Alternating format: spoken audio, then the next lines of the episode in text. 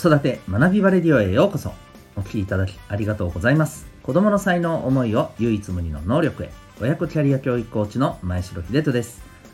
様々なメソッドや子育て講師の経験を取り入れたオーダーメイドのコーチングで親子の本当に望む生き方を実現するためのサポートをしております。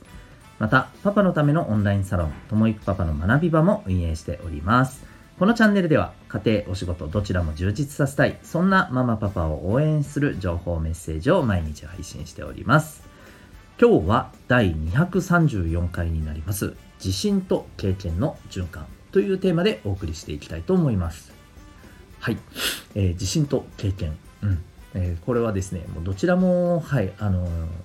ぱり大事ですしまあ循環させるものだなというふうに思っております。えー、今日はですね、まあ、これをお話ししようと思ったあのきっかけからちょっとあの話していきたいんですけど、えー、皆さんあの今年放映されている大河ドラマ「鎌倉殿の13人」ってご視聴されていらっしゃいますでしょうか？あの三谷幸喜さんね古畑任三郎とかね、えー、そういったあのお話で有名でございますが、えー、三谷幸喜さんの、まあ、脚本の、え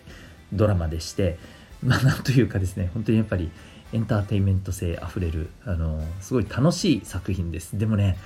すごいあの実は重いあのお話でもあったりします。はい。で、まあ、そのえー、先日の第19話でですね、えー、ちょうどあのー、これ源平のね、え戦いの後平家が滅んでですねそして平家を滅ぼした、まあ、英雄でもあるはずの源義経が、えー、まあ、いろんなねことに巻き込まれていって、えー、兄である源頼朝から追われていくというちょうど場面なんですね。で、えー、そこでですね、まあ、このドラマのあの主人公が北条義時というあの源頼朝が作った鎌倉幕府をですね、まあ、後々実権を握っていく、まああのはい、一番中心になる方なんですが、まあ、その方のお父さんである北条時政という方ですね、えー、北条時政さんの、まあ、このセリフがですね、え、義経に向けて今からもうどうすればいいのかわからないと逃げていくしかねないわけですけども、えー、ずっと、まあ、戦の天才と言われてきた、え源義経がもう自分はどうやってこの先生きていけばいいんだというふうに途方に暮れてるね状態のこう彼に対してねかける言葉なんですね、えー、まあ、どういう言葉かというと、まあ、あなたは以前おっしゃったと。経験もないのに自信もなかったら、えー、何もできないと。じゃあ自信をつけるためには何がいるのか。それは経験だと。まだまだこれからですよと。いうふうにね、えー、言葉をかけたんですね。つまり、まあ、義経にまだ若いわけですからね、うん、あのもちろんね頼朝に追われて生きる場所が一体どこにあるのかという、まあ、ある種もう絶望的な状況で、まあ、実際にねあのこの後義経は、まあ、悲劇的なね最後えー、取れてしまうわけですけどね、うん、追っ手に、えー、追い詰められて、まああのね、自害してしまうんですが、まあ、そんな彼にねあのいやまだ若いと。そして、えこれから経験を積んでいくことであなたが言ってる自信っていうのがあの身についてくるんだと、うん、諦めるなと、まあ、いう言葉をかけたわけですね、うん、もうその後の展開がね分かってるだけにすごく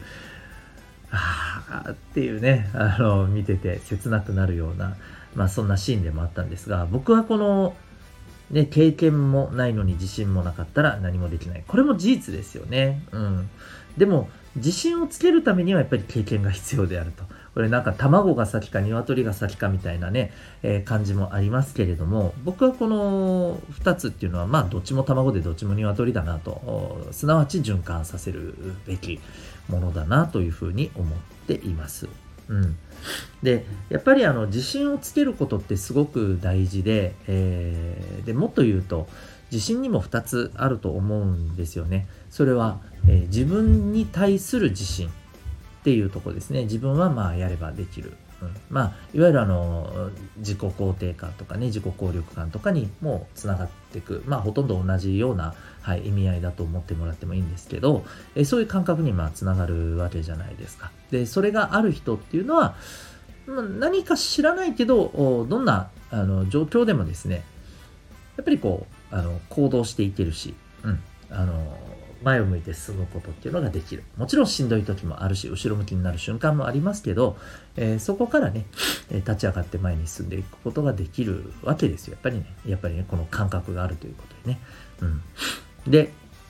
えっ、ー、と、一方でもう一つの自信っていうのがあると思っていて、それは、えー、周りから与えてもらう自信っていうのもあると思うんですね。うん。えっ、ー、と、つまり、あの、自分で培って身につけたっていう自信とは別に周りから、えー、あなたって本当にあのなんか頼りがいがある人だよねとか、うんえー、君って本当にあの優しいよねと思いやりある人だねとかそういったあの承認を受けてね、え、それが自信につながるっていうところもあるわけですよね。うん、でどっちももちろん大事だと思っていて片っぽだけだとねやっぱりこう、うん、何かちょっと、あの、なんていうのかな。何かこう、隙間風が流れるような地震って言ったらいいんですかね。うん。なんかこう、自信があるようなないようなみたいな、なんか中途半端なね、感じだと思うんですよ。どこか何か物足りなさを感じる、うん、ようなとこだと思うんですよね。これが両方あると、やっぱり人として自分に対して自信が持てるし、えー、まあ、豊かな人生になると思うんですよね。うん。えー、で、そのためには、じゃあね、何もせずにそんな自信がもらえるのかって言ったら当然そんなはずはないわけで、えー、やはり経験が必要になってくると。で、どんな経験を積むかっていうところがやっぱりね、大切になってくるんじゃないかと思います。はい。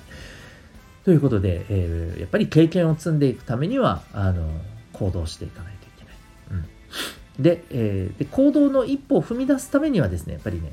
ちっちゃな自信っていうのがやっぱり必要だと思います。で、そのちっちゃな自信っていうものをですね、うん、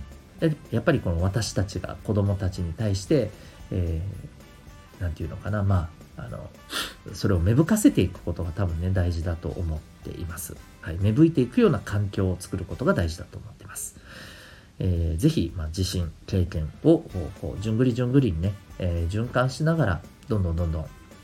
あの成長していけるような、まあこれは大人もそうですよね。うん。えー、私たちがやっぱりこう職場などで、えー、若い方の人材育成に当たる時もこれは同じことが言えると思います。ぜひ活用していただけたらなというふうに思っております。というわけで今日はですね、自信と経験の循環というテーマでお送りいたしました。はい、えっ、ー、と、最後にお知らせでございます。私が、え、運営しております、えーお父さんのためのオンラインサロン、ともいくパパの学び場、えー、ございます。今週の金曜日にですね、えー、サロンのメンバーさんのオンラインの勉強会、懇親会を予定しておりますが、サロンのメンバー以外の方の体験参加もあの大歓迎でございます。えー、興味がある方はですね、ぜひ、えこのリンクの方からご覧になってみてください。あの放送の説明欄にあるかと思います。そしてもう一点、えー、5月の22日日曜日朝10時からですね、那覇の、えー、ところを会場を借りましてですね、えー、なんと指紋を見るだけで生まれ持った特性や才能の部分っていうのが科学的に、えー、プロファイリングできるというですね、あのちょっと驚きの、はいえー、メソッドのセミナーを行います、えー、これは日本沖縄にまだ入ってきたばっかりなのでほとんどの方知らないと思うんですが、えー、ヨーロッパではですねもう200年以上学問として研究されているものでございます、えこちらの方も興味ある方はリンクから覗いてみてください。それではまた次回の放送でお会いいたしましょう。学び大きい一日を。